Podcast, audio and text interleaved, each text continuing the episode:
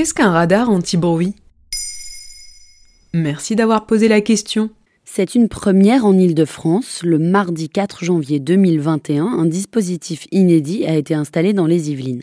On l'appelle le radar anti-bruit. Mais les villes de Paris, Toulouse ou encore Nice ont déjà enclenché la même phase expérimentale. Dans la petite ville de Saint-Lambert-les-Bois, en Yvelines, la municipalité a décidé de ne pas uniquement flasher les chauffards, mais aussi les bruyants.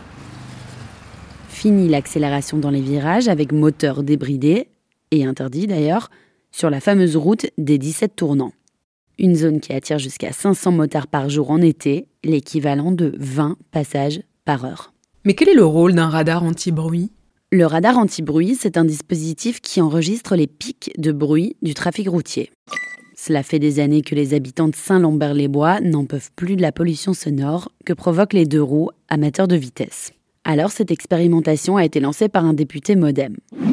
Elle s'inscrit dans un projet plus large du ministère de la Transition écologique. Le projet est conjointement piloté par plusieurs organisations, dont le Centre d'études et d'expertise sur les risques, l'environnement, la mobilité et l'aménagement.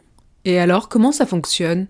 L'appareil fonctionne comme un radar classique. En cas de dépassement du niveau de bruit autorisé, il lit et enregistre la plaque du véhicule concerné.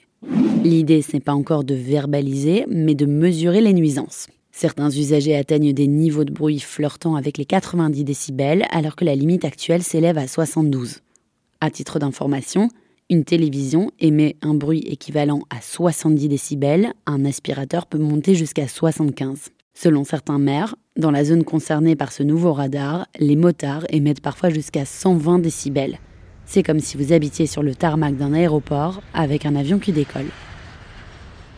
Et pourrait-on verbaliser ces infractions? À terme, oui.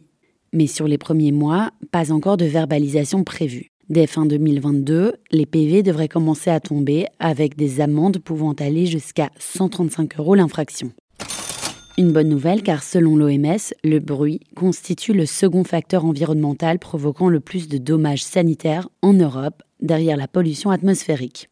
Un malaise qui a un coût. Selon l'Agence de la transition écologique, l'ADEME, la France débourse chaque année 147 milliards d'euros pour réparer et entretenir nos oreilles par des mesures de prévention, mais aussi des traitements des maladies occasionnées par le bruit. À l'échelle européenne, on estime qu'un citoyen sur cinq est exposé à des niveaux de bruit préjudiciables. Voilà ce qu'est un radar anti-bruit. Maintenant, vous savez, un épisode écrit et réalisé par Johanna Cincinnatis. En moins de 3 minutes, nous répondons à votre question. Que voulez-vous savoir?